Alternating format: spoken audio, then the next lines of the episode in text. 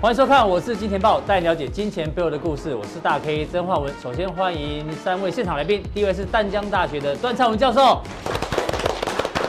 第二位是基本面大师连前文连总，第三位是号称财经财经任贤齐，不是他自己讲 嘛？财经任贤齐也是财经博士的陈彦哥。自己讲怪怪的。哦，好，太我一没直默在契等。你 Q 我。没，大家都知道，现在大家都知道，千万不要剪头发哦。哦好，这个今天是礼拜五，台股收周线，但是呢，我们先从昨天美国股市来看，昨天四大指数都上涨，但是呢，只有一个指数特别有意思，哪一个指数呢？是纳斯达克。纳斯达克指数呢，我们来看一下它的日线哦，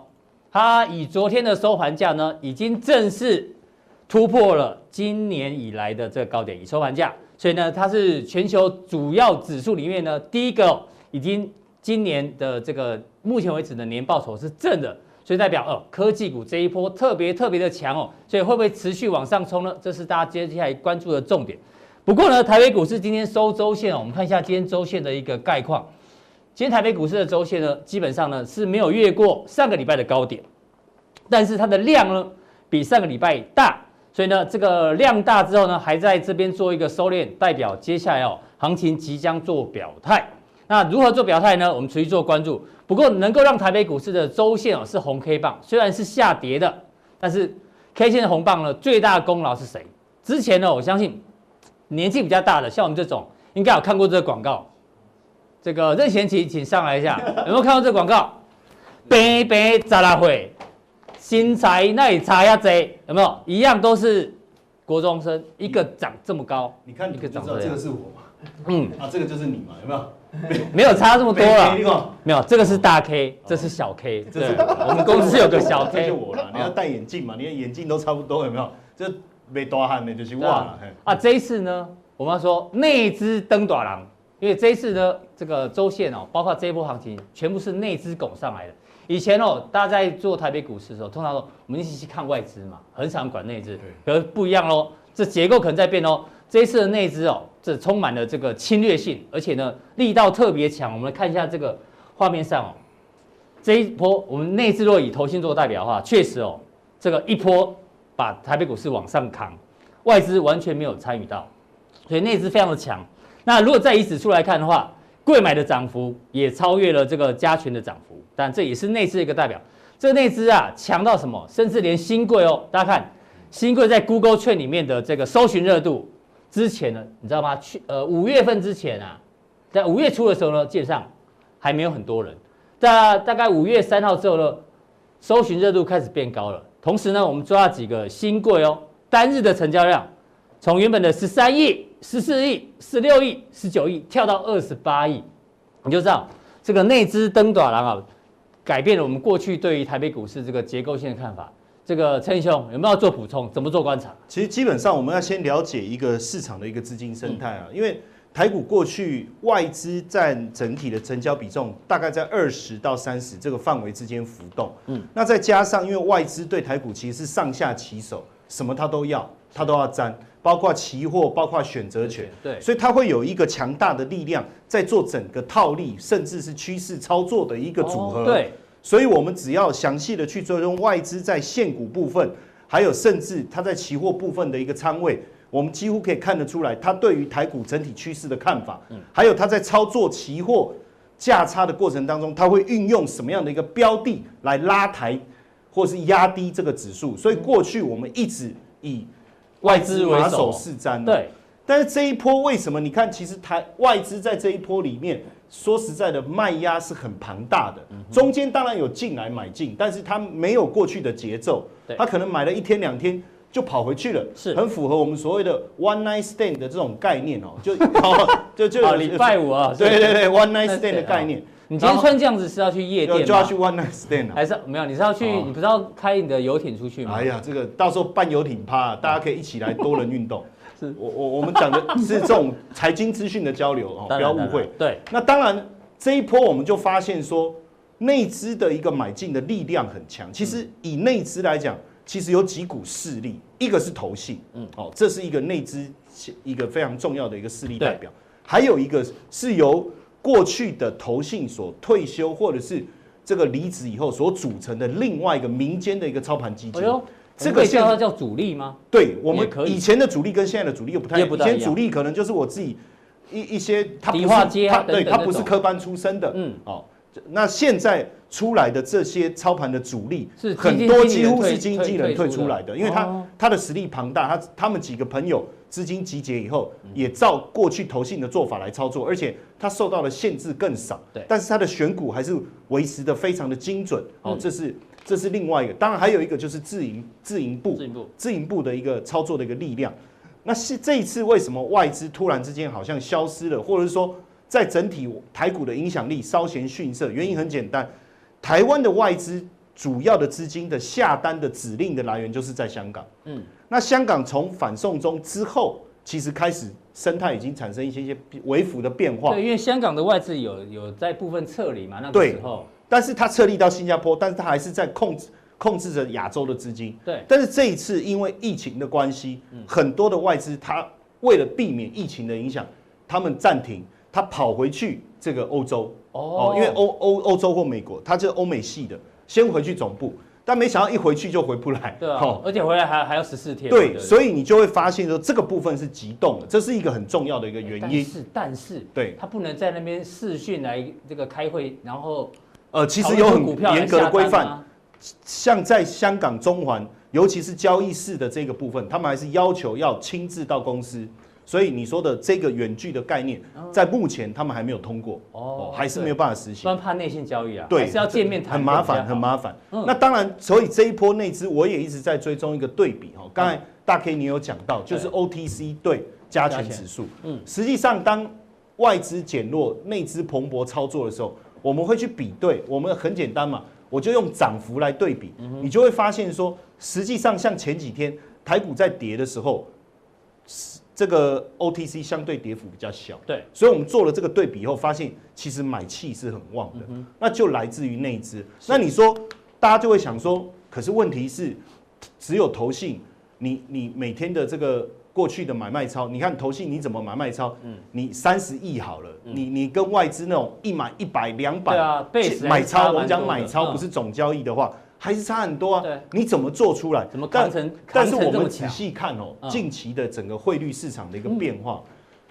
这一次其实我们是防疫优等生啊当然，大家在看我们。就产业面来讲，我们台湾的企业受到的冲击比较小，嗯所以恢复的能力比较强，这是第一个。是第二个，以目前我们的这个股息值利率来看，因为现在全球资金泛滥，那股息值率它就要找资金 pocket，对，变我们的成股更息有殖吸率引很力好哦，嗯很好。然后再来就是说，我们的利率也相对比较高。那到底钱有没有进来？实际上我们去对比，你说像韩环好了，对，一一四九涨到这个贬贬往到上一是二贬九二，对不对嗯？卢比也贬了七十点六到七十七，对，然后你看南非币也贬十三点九，这个过去台湾的台投湾资人很爱人最爱投的啊对，高对不对利高利定存，高利定存，那你说贬这么多、哎，贬这么多，几乎快五成的情况下对，嗯它还会放吗？然后泰泰铢铢也之前也说啊，好像比我们强，可是你看二十九点六到三十三点嗯一，土耳其从五点八，土耳其之前也有一波追那个套息的，嗯对不对？它从五点八贬到七点二，这个很惊人。只有但台是币你例看外。台币是升值的哦嗯，从三十点五升到二十九点七二，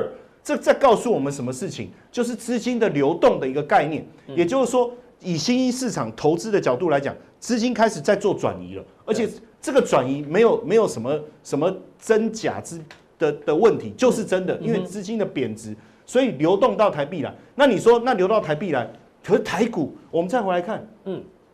前一阵再回来看呢、嗯嗯，你是说台股还好啊，也才涨二十八点、啊以前大家认为这个台币升应该是外资汇率，对不然后你外资那外也没怎么进来啊啊怎么没有进来？那我们可以简单的讲，过去几年其实有很多的台湾的资嗯金，他觉得台股没有吸引力，他会到海外去各地去做投嗯资，包括实业的部分，对，对不对？那所以现阶段其实回来的不是外资是什么？是过去我们自己的钱。哦，你说这一波台币升值，其实有不少成分是属于过过去去我们台湾散到各地去投那资算的钱哦，统称叫内资好了。统称就内资嘛哦。所以这一波回来以后，我们会发现啊，嗯第一个哈，就概念股而言，大家也知道，这一波防疫概念股是最强的。嗯对嗯我们之前在在金钱豹也我也跟大家讲过一个四阶段的概念，第一阶段就是所谓的口罩清洁，第二阶段就是耳温嘛，对两还有那个感热热热感感测应嗯热感应，第三阶段就是药嘛，对对不对？治疗跟跟疫苗嘛，然后第四阶段就要开始健身跟保养。那现在进入第三阶段嗯对，可是问题是因为这个疫情看起来它不像过去的 SARS 三个月就结束了，嗯而且甚至结束以后，现在大家还担心说。如果你解封，经济起跑以后，会不会再次感染的可能？所以这种防疫就一直冲，一直冲嗯对。你如果按照过去而且没有这属于是内资概念股还了，对外，资因不太为可能去因为扛外这些资买股票跟内资买股票的逻辑不一样。我这边先简单说一嗯下，外资买股票它很简单，它没有那么多余力去做什么什么上市公司的拜访、嗯参加法说会，它再怎么参加就台积电。对，就那就几红家海大嘛，就家的联发啦科，所以他买的就是台湾五十里，面还有就是或是所所谓的中型摩根100成分股，对顶多对不这对？样就是这样子，是了不起就台湾前一百五十大股其票，他的他们很少在研究，所以你说像这种闽城啊、恒大啦、康纳香这一波的防疫概念股，外资绝对不可能买。对，你看到的外资其实也是内资，也就是说内资它开一个外资账户在那这里是，所谓的假外资，对，也有嗯是内资。我们看南六，哦一一九冲到二五四，新力也是啊，十二点五到二十六，所以这个都是内资会去积极操作，而且还有一个哦，内资在操作股票，其实它跟外资还有一个不一样的地方，外资的股票几乎是长期持有，对它运用期货来做一个避险。哦，或是做一个多空的一个价差的交易，它在这个地很多方做组合单比较它多，真正的获利来源是在期货，但是投信不一样，你做股票只能做股票，是哦，自营部也是哦，做股票就做股票，规定比较严格。那你说那一些主力呢？啊，因为他是投信出身的，所以他自然而然他也只会做股票，而且头信还不能放空哎、对对不对，那所以他已经有这个习惯对，嗯所以你说他会不会股票期货一起做？比较少，比较少。再来，投信操作一个概念，现在议题是什么？我热嗯对，我大投信进去，中型、小型投信赶快跟，就打全家一起上去。对，那这个报告分析出来不错，我们赶快跟。还有一个概念，我的目标，我投信的目标是什么？很简单，我要打败大盘。你大盘涨二十五趴，嗯我我就一定我基金的绩效不能输给大没盘错，而且这里面还有一个关键哦，我很看好，比如说举例好了，嗯，决定。如果我很看好恒大，对，我不可以把我基金所有的钱拿去买恒大。如果能这么做，事情就简单对了。我一买十七块，涨到一百一十六，打败大盘的部分很多啊。那我这个年终 bonus 赚翻了就很，多，可是它不是这个概念，嗯它它有一个防呆机制，为了风控，所以你只能买恒大这一只股票，你不可以超过我基金公司的百分之嗯十百。分之十，对，哦，你那你说，或者是说我也不能超过恒大的百分之十。嗯那这两个机制在控制之下，所以它可能从恒大能贡献它的绩效，其实还相对有限。嗯所以这个时候它就必须要把相关的股票通通找来，都买一点，它没有限制产业百分之十。对，哎、所以也每就是档说，都买一个哎、我最每多买一每个档都10%买，每档都买十趴，买到七十趴，对哎、也可这以、啊样，就没有，这样就就就合没有乎规问题定，，哎、没有这个问题，所以你会发现这一波防疫概念股是全面性的，是嗯全面性的一个起涨，这完全就是投信的概念，对，哦，这完全就是投信的概念，而且呢，不止这样哦，我们会不止发现在说，上市上柜了，这是你八的块嗯资金很，你的资金不断的涌进的情况下，大家开始去思考，因为新贵现在的交易慢慢热络，因为你刚才对刚我才刚才这一讲张，我们再回来看一下哈、哦，对啊，十三亿，对不？对？十三点六现在四已。经二十八，冲到二十 double 嘞，八点七三嗯，只要成交量够，大家就不担心它的换手的一个机制，它的新流贵动最性。怕就是流动性，对，但是它你现在的有量，成交量够，我就不担心，嗯我就可以操作。而且这个时候，你看哦，如果我防疫概念我还可以做的话，我开始思考的是，我不可能再去追恒大了。当然啦啊我我再怎么样，去帮我别都人会抬觉轿不得可能恒大这，因为你股价涨冲的越凶，后面回档的幅度力量越强。是这个时候，大家会开始去想，过去的概念都是这样，找嗯找补涨股。对，尤其是自那那这些新贵谁在追？嗯自营部也可以做啊。那我可以去找但绝对也没有外。外资在里没面有啊，对几乎没有外资。那这个时候我要去找补涨股，那当然就是从因为一般人不会去新贵里面找，这个时候他就会跑到新贵里面去找。对所以你看哦，像这个八冠，它也是跟防疫相关概念，嗯它的毛利也很好，超过二十二十三趴。对，可是你看哦，它它的一个幅度相对来讲，就还没有出现像上市柜那些这么惊人的一个倍数的嗯但一个这涨幅。肯定也是内资的琢磨啦。他们也开始去想了嘛，诶，那我就可以往这个方向来走。是，所以你刚才一开始我们在讲，哎呦，灯短廊啊，对啊其实它的概念就是说，那个干扰因素，外资的干扰因素不见，那以前内资又又跟着那些外资的脚步走，现在不用嘛，对啊，我可以好好的发挥嘛，嗯是嗯我没有包袱啊，再加上我对台股的一个认识的一个熟悉程度一定比较高嘛，对，那你说我跟这些发言人也好，经理人也好，在保诺大部分都还是内资跟他们在保诺，是嗯我更容易去掌握。然后呢，你看这个台庆科，它高阶产品连接器的部分，嗯哦，IC 的部分，它也它的毛利率也比同业好，对啊你看它的股价也开始哇这最冲近上来。新贵好热，所以呢，这个这个也有这个媒体，他就整理了这个新贵的排行。嗯是其实意思是什么？其实现阶段，如我们因为我们现在买新贵不像过去嗯哦，你还要打电话哦，还要这个很多繁琐的过程。对嗯现在其实一样啊，你的账户开了，你只要签一个风险的那个那个预告的东西 OK 了以后，你还是可以直接在在你的账户里面做嗯买卖。所以方便很多。那既然是这样的话，其实有很多的潜力也开始跑跑出来。对，那在这里其实我们可以特别去思考一个概念。你看，像比如说第一个这个身家电子哦，我们嗯做一个示范。你看，二零一八年它是赚十三点五三，但是去年赚了三十35，这个获利成长的幅度很吓人。嗯嗯，但是它的股价是六百九对，就本益比来讲，其实不高啊、对不对？其实不高。然后你再看这一个这个影威嗯哦，然后它的在在 EPS 二零一八是八点六。然后跳到十九，啊跳到哇十九。当然这本本一比稍微高一点点，但是也没有到我们觉得很惊人的那种嗯那种程度啊。哦，然后再来其他的，你看像这一个哦，这一个是永盛嗯对汽车空调的，你看它二零一八年赚二点五，但是你看它去年赚了多少？六块钱，六块钱。那如果我们用收盘价去比对的话，实际上它的本益比也不高，所以新贵有这样子的一个、嗯一个一个优势在啊哦哈、是那当然我，它这个媒体整理的前三十大，我们这样整体看起来，其实新贵市场嗯对嗯它的这些获利其实也是蛮惊人的。那如果我们能够找到一个这几年获利还是在成长，对本益比相对不高的，嗯嗯，哎、搭着内资的这个轿，是哎、其实可能坐在轿上的感觉也会蛮棒的。好，谢谢陈燕带的这个内资哦，这次真是登短廊成功哦。从这个上柜也比较强，新柜也比较强，但他提到的个股是有基本面让大家做参考，但大家还是考虑到流动性哦。好，再来请教到我们的基本面大师连前文连总，这个哦、我记得新这个生技概念股啊，你其实长期已经帮大家追踪了，但今天比较例外哦，今天很多都开高走低，对不对？你知道今天有多热，有够热的热，我们抓哦，盘中到十二点截止哦，就中午过中午的时候，你知道吗？国光生的成交值六十五亿，好，你看台积电的成交值五十九亿，它成交值比国光生成交值比台积电还高，一个股本四十亿，一个股本是两千五百九十三亿，你就知道有多热。我们再举例，宝林富锦十二点的成交值是三将近四十亿，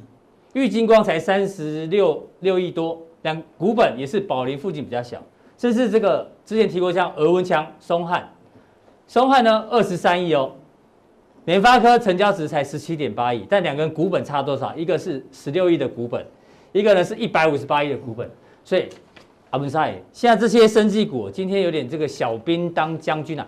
成你有想过他们的成交值竟然会比台积电还大？这到底是对还是不对？怎么做对观察、我我想以前我们曾经写一本书叫《量价关系》，嗯那最近写了一本书叫做所谓的黑马标股投资攻防术里面。它的概念的话是什么？嗯它概念的话有量才有价，也就是说你要在排行榜里面，那才有人去成交。对那它涨很快，跌很快，但它就是大盘的重心所在。当一旦它如果整个排行榜是在这以外的话，嗯它的股票就是一涨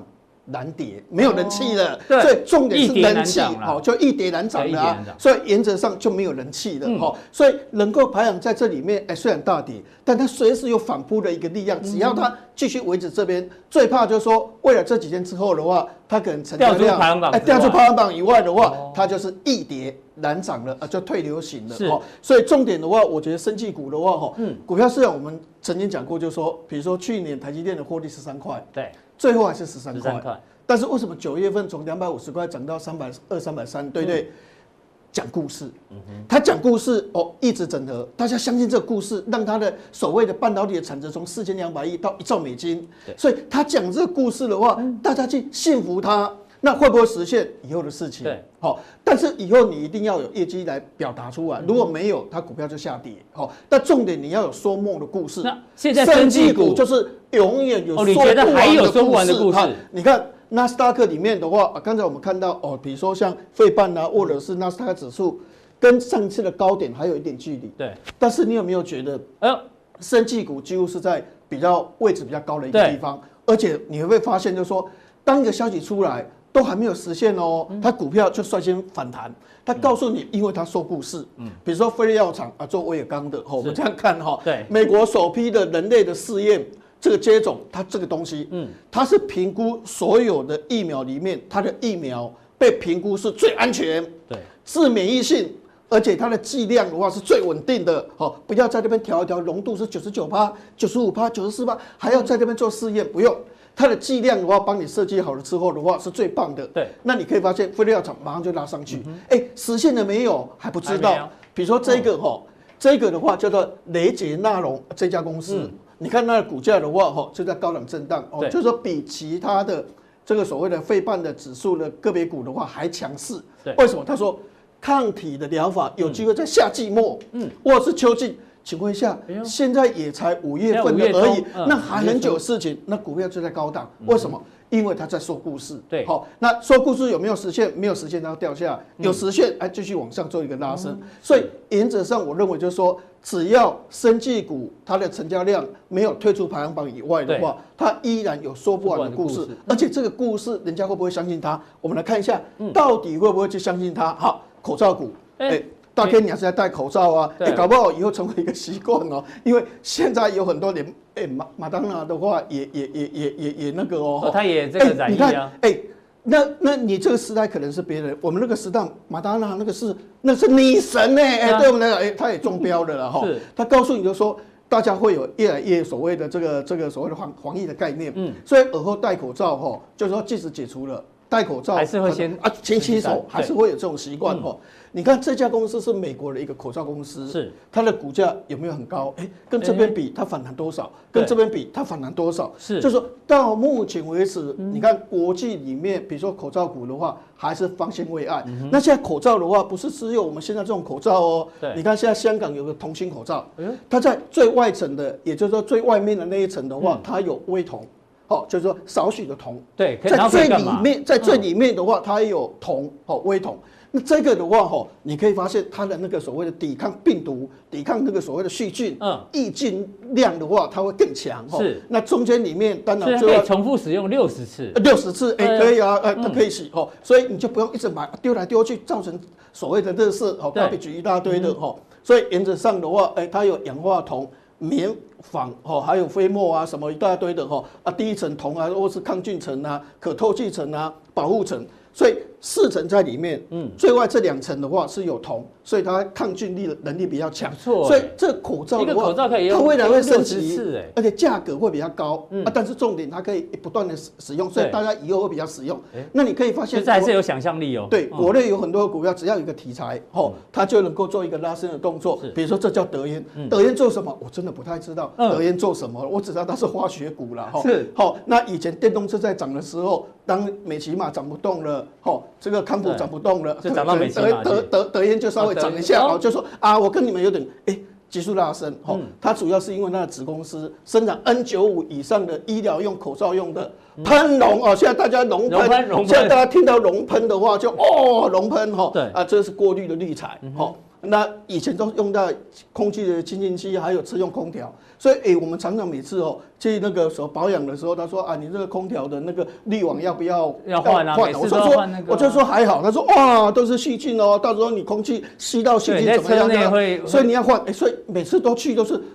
滤网就要换一，定要滤换网嗯就要换，滤网就要换，啊，每次都在换滤网哈是。那这个为什么会拉升？诶，就是这个故事，口罩故事对。所以以后即使哈这个疫情解清了，但是很多人还是会戴口罩，哈，就。到某一个地方，他一定会戴口罩，嗯是嗯哦或者是他随身带着口罩。那万泰科，万泰科不是说线材连接器对啊材的，吗？哦它哈也有也有关系。嗯它子公司赢家哦，做所谓的抑菌的空气滤网对哦，获得日本，所以它可以叫日本，哎，股价也急速拉升，所以就说他们说故事的能力的话嗯对很多，股价就会迅速反弹。但重点说，而后营收获利还是不出来，嗯它就一跌难涨了哦。好、所以所以升气股说故事的能力很强，对而且人家也比较会去相信它。是嗯哦，再来我们来讲疫苗的一个东西哈、哦那你可以发现哦，美国国卫院哈、哦，它合作疫苗哈、哦，它不是跟日本人合作，跟台湾也不是嘛跟着，哎、韩国已经争取十八个疫苗哦，但是他选择台湾的高端疫苗，还有另外一个叫 mRNA，那你看它股价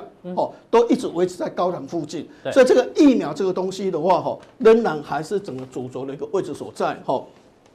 那现在重点来了，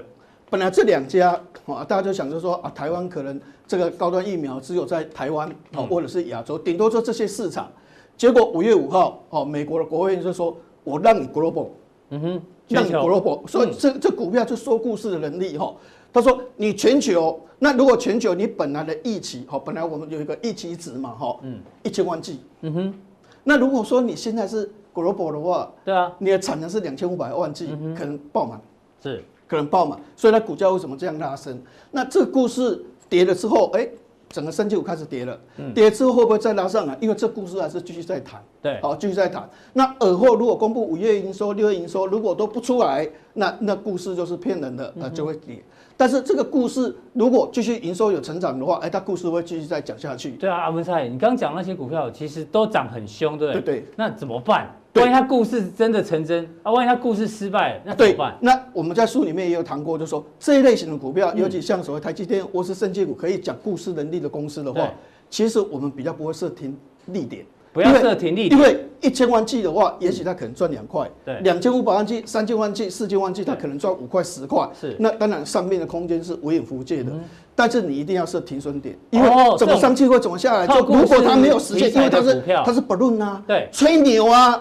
它如果是吹牛的时候，哇以后的营收也不出来，获利也跑不出来，这个吹牛人家要觉得你是骗人的啊，哦所以它就会跌得比较快是。所以你要设停损，那这设停这类损，型的股票要设停利点，但是不不要哦设停利不点设停利点，但要设停损损点，，嘿停损点一般都是两成左右，两成左右哦都因为涨太多，跌两成的话，那都都正常啊。哦，那除非就是说你真的就是嗯是嗯最高点去买啊，不然的话，其实就是说拉回早买一点的话，不至于买到最高点。是好、所以原则上以国光生为例，哦，呃这个这个就没有像它那么强。嗯好、像高端疫苗，它是因为美国的国务院跟你合作，好、是嗯就给你这个机会，所以你是 global 全球的一个刺激。对，那国光生的话，它是自己。去测试小老鼠，哎、觉得好棒，我有用啊，我这个疫苗有用。但是你这个小老鼠，你要人体实验还要多久，还要跟人家去竞争是，所以这个的话效果就不是那么高。但至少它有说故事的能力。对哦，疫苗啊、口罩啊，那台湾的厂商大家都有能力，但是多少人能够拿到商机？嗯对那说真的，能够都是实现都不一是定以后会不会去实现？嗯，但是有一种东西的话，哦，是可以看得出来它被实现的，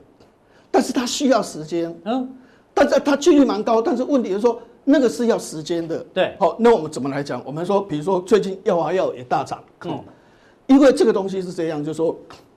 它这个这个叫做百百思思瑞瑞敏，敏好、嗯这个就是一种所谓的真性红血球的增生的那个这个这个病状。那这个东西的话是这样哦，一般来讲的话哦，都是一线用药、二线用嗯药、三线用药、四线用药。其实国内有很多的厂商哦，已经到三线、四线，嗯，那也就是一线、二线没有用，才才会用到三线、四线对，好、但是我们来看哦，比如说这一类型的股票哦，嗯叫英赛德，对，这个英赛德的话，你看它从低点一直涨，一直涨，涨涨上来，现在在高档震荡，嗯，它是二线用它是药，二线的用药，嗯，它是它主要是二线的用药，对，但是所谓的这个药华药，它是一线用药。哦，那你看二线用药的话，就拉升上来哈、嗯那我们现在讲就是说，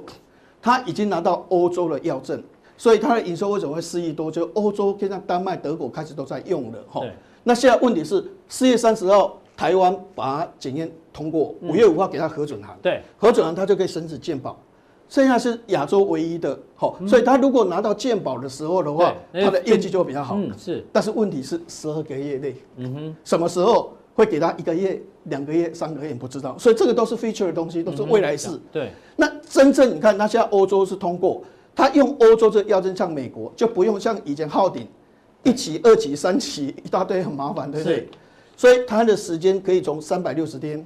降到两百四十天。嗯，所以真正的大的话是从所谓的二零二一年拿到美国的药证，它才会真正的高。所以我们要回想起来，就是说你刚刚这讲的就是药一华药，嗯这就是一个赌注了啦。对哈，也就是说这一类型股票会不会就从此用海阔天空？因为你还没有拿到美国的药嗯对证。对好，对，如果你今天今年是拿到这是四市场预估的哦嗯四点，哎，哈对对，比如说权利金拿到多少，原料药的收入拿到多少，利润多少，你你是十亿八千，但重点你本身要研发费用，对，你本身要支出，嗯，过去一大堆研发，所以你还是不赚钱的、啊。是，所以你真正要突破是拿到美国。嗯嗯，当你拿到美国的药证的话，可能是二零二一年的事情，那就是明年以后的事情。拿到药证，你还要去去所谓的这个这个药局啊，或者是医院的话，通路啊去等等对对，去打。所以真正会起来的话，是在二所以这零二二是这年是四点八亿、十二点九亿、三十二亿，五十四亿54亿，所以是美国的市场加上加起来欧洲的之市后嗯场越来越大，那美国市场也通过了，这个合起来的话，它就爆发性。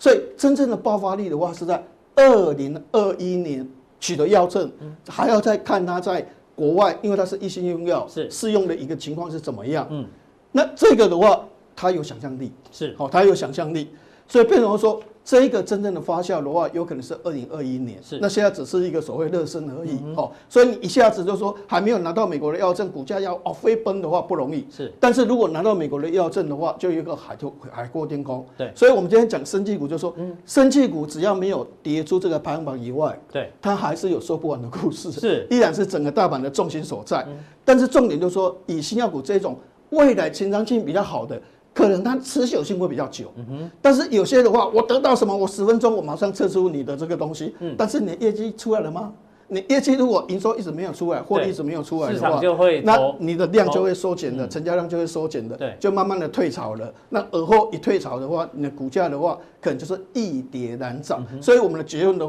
的看法的话，就是是生技股依然方兴未艾，仍然是大盘的重心所在嗯是，但是要沿是停损点是，嗯不一定要是停利点，啊，要是停损点。是那重点的话是成交量，成交量在推出排行榜的时候的话，真的就要小心了。好的，非常谢谢阿文山哦，从今天生技股做一个基本面的一个分析哦。那大家记得、哦，这种靠说故事啦、或是有题材性的个股哦，如果你已经在车上的话，就像他讲的，不用设停利，但是一定要设停损，要抓二十趴。那如果还没上车的人，当然你自己要考量你自己的风险。对对谢谢阿文山。谢谢那待会他在加强地呢，要跟大家追踪哦，这个四月营收呢已经全部公布了，包括 Q1 财报陆续公布呢，到底这些相关的个股怎么做观察啊？锁定我们的加强地。再请教段教授，今天的新闻我相信哦，大家应该都有看到，就是台湾的台湾银行啊，既然呢被诈骗，而且这个诈骗还非常有趣哦，是在洛杉矶分行哦，大概被诈骗了一千三百五十万台币哦。那怎么诈骗的呢？因为哦，就是他的老老客户啊，就是有人假装是他老客户，发了一封 email 说啊我要汇款，那结果呢，因为那个行员啊，跟原本跟客户很熟那个行员，他在家里上班，所以他收到这 email 之后呢，他可能也没有发现说那个 email 有个字母不一样，然后呢，他就以为是真的，然后就再转寄到公司去，那公司呢，另一个行员呢，哎，想说哦，就帮他汇款，就没想到后来是诈骗，因为呢，他们又重施故技就被发现，哎，跟过去这个老客户的这个交易习惯不太一样，所以才抓到这个，所以代表什么？现在在这个宅经济底下，对，没想到哦连这些公家银行啊都因此而受害，所以是治安真的很重要，所以这件事情早点发生也好，让金管会去留意一下，未来哦这种治安诈骗哦可能哦会比较少发生。这个这则新闻我觉得啊、很搞笑哎、嗯，怎么说你？觉得呢大 K？你觉得我如果 email 给你说叫你汇个四十五万元美金给我的话对，那银行会听我的话吗？email 嘞，对啊，只靠所以 email 这个通常要 double check，对不对？，对，这个太离谱了啦！我应该哦打个电话对给不那对个给。那个客户。嗯但是问题是你如果在台湾想要汇款到美国的话，或者是在台湾要汇款到另外一个账户的话，我想也要经过两关吧。对哦，第一关就是你要打开 APP，画一下啊你的符号哦是，再来就是 APP 要上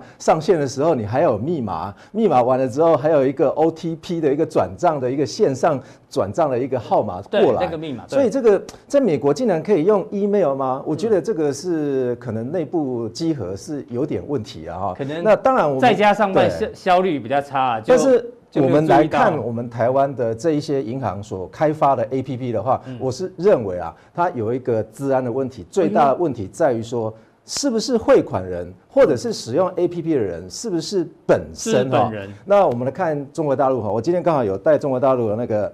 确定你是本人的哈。啊那怎么诶确定？它有一个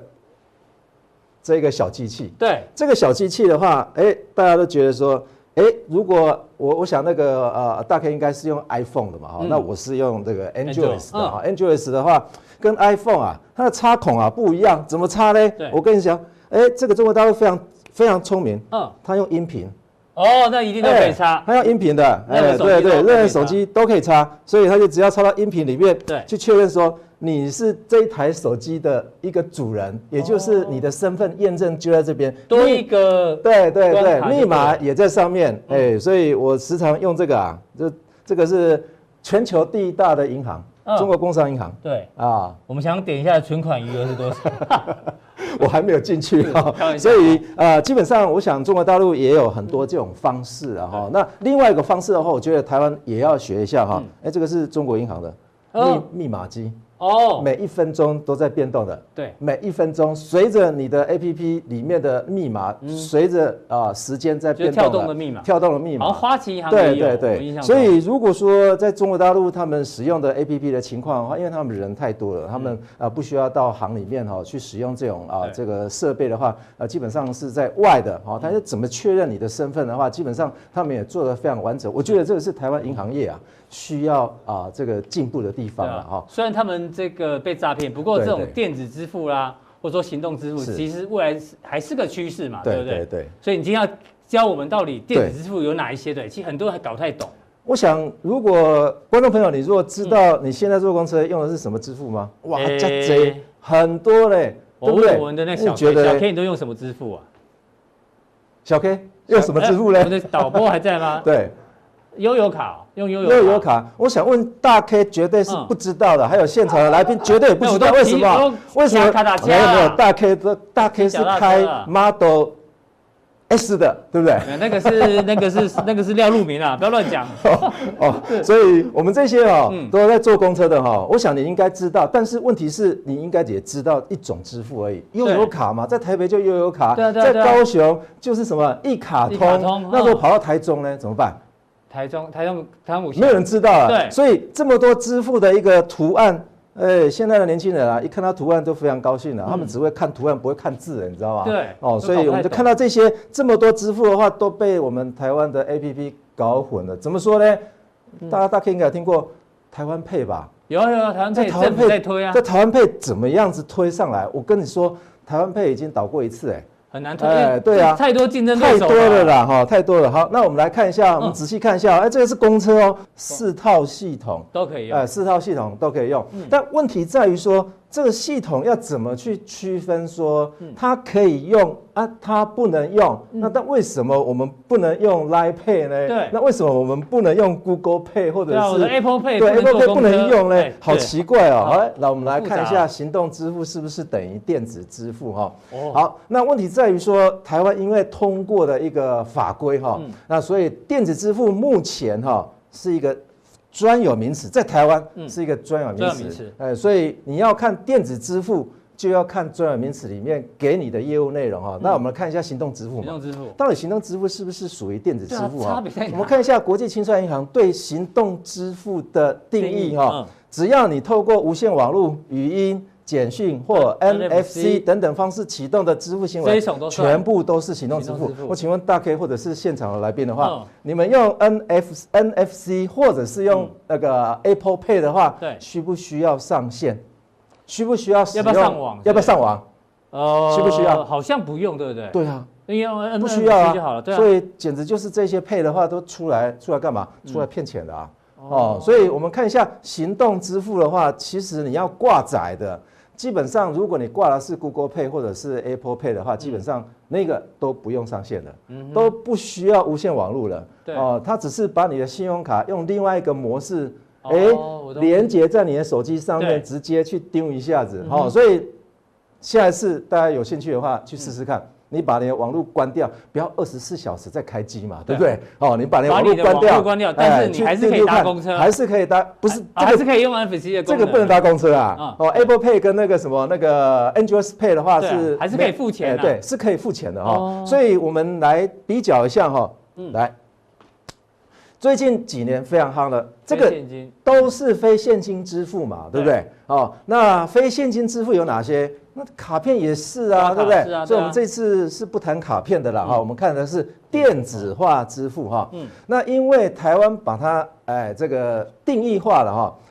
里面电子化支付包括一个电子支付，啊，再来是电子票证，再来是第三方支付。嗯好，第三大类就是我们刚刚所讲的行动支付，就是所谓的三大国际行动支付，这基本上是不需要上线的啦。嗯哼，哦，基本上就是你把你的你把你所有的卡片全部集中在你的呃手手机里面机上面，哦然后你就。替代所谓的这个刷卡的动作，但是是嗯对方还非得要有感应机啦哈、哦，那你这边可以感应的啊、对嗯那我们来看一下电子化支付的动作啊、你如果要看区分我们这三类型哦，那你就要看说我们台湾把这三类型的业务如何做区嗯分、哦。那简单来说。大家如果说有用过悠游卡，大家都知道说悠游卡可以储值，请问你悠游卡可不可以转账？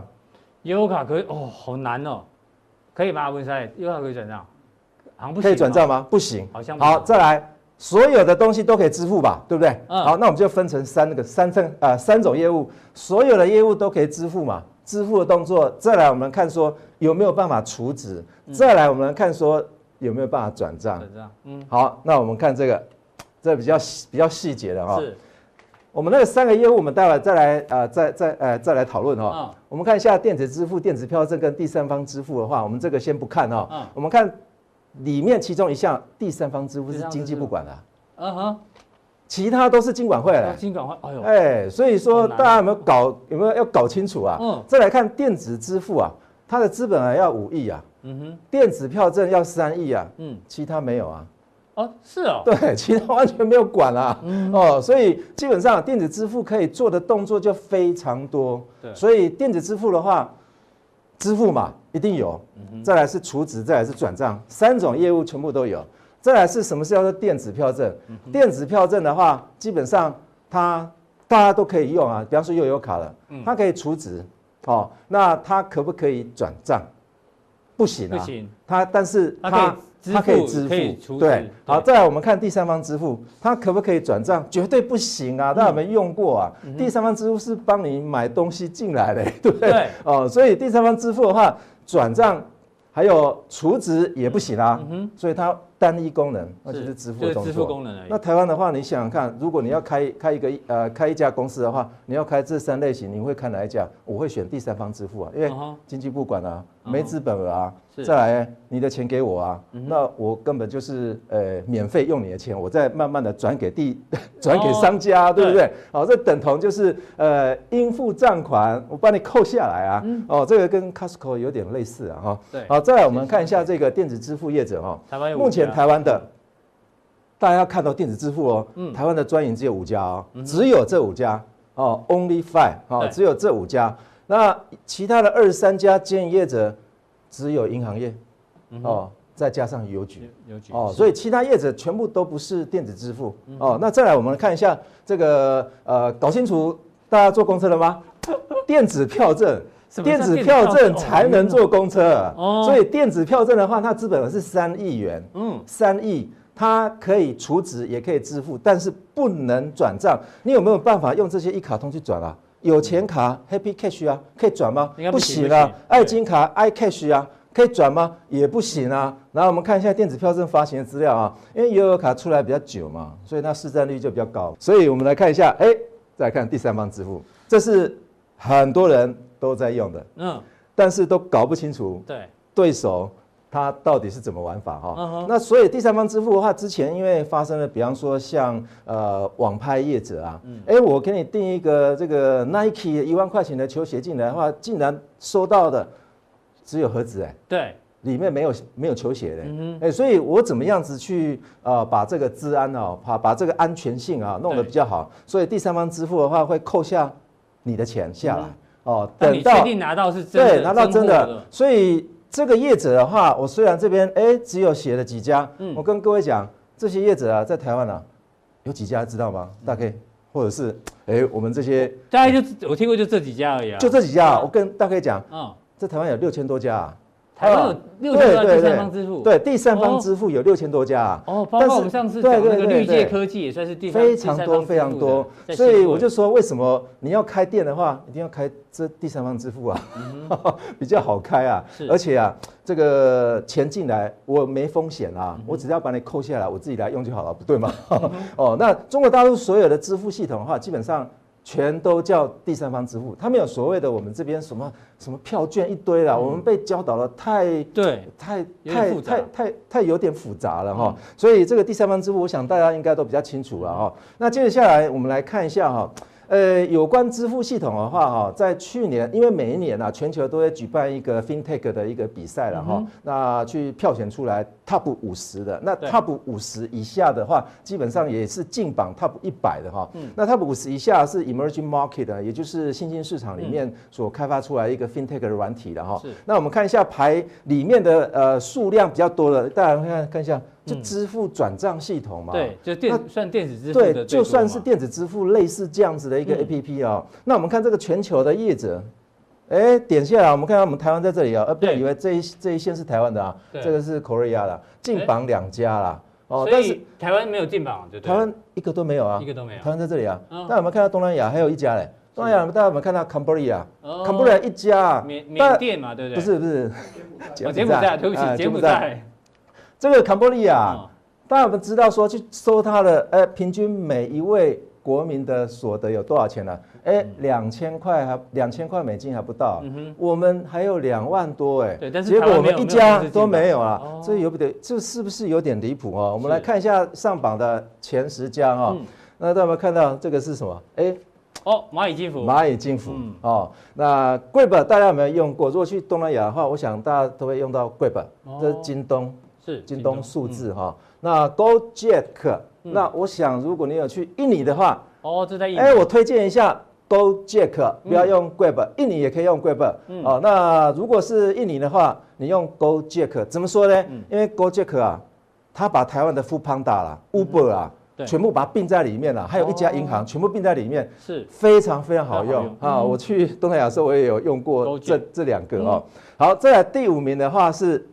PayTM 哈，嗯这家公司也是支付系统哦。哦，这家啊，它最近的下载量啊超过亚马逊了。哦，这个啊是嗯等同是台湾的第三方支付，印印度的印度哦。嗯那这个中国大陆的里面的话，比方说杜小月啊，杜小满的嗯杜这个小金 杜小满的支付啊，这个也非常有名的对啊。但是我们介绍一下第十七名的嗯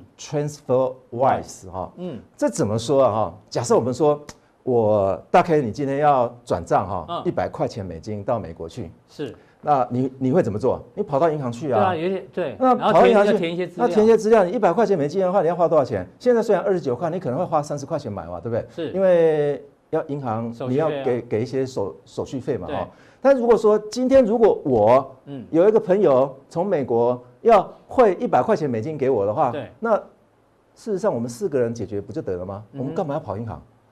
哦，对不对？对我不对嘛会给小编，小编再汇给你。不对啊，我是说，大概你现在有一个朋友在美国，嗯，那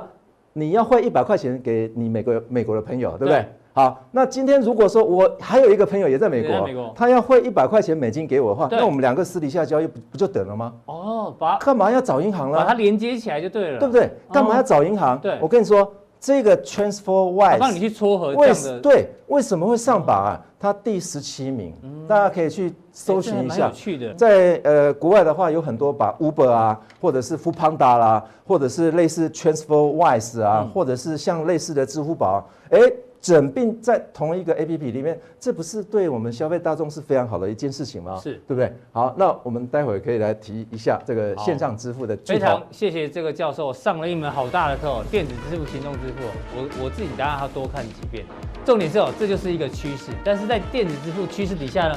这个美国相关公司哦，包括是 PayPal 跟 Square 呢，都公布了财报，到底呢相关的商机怎么做观察哦？锁定我们的加强店。那我们今天的浦东店就到这边，谢谢大家的观赏，记得按赞加订阅哦。然后待会更重要的加强店马上为您送上。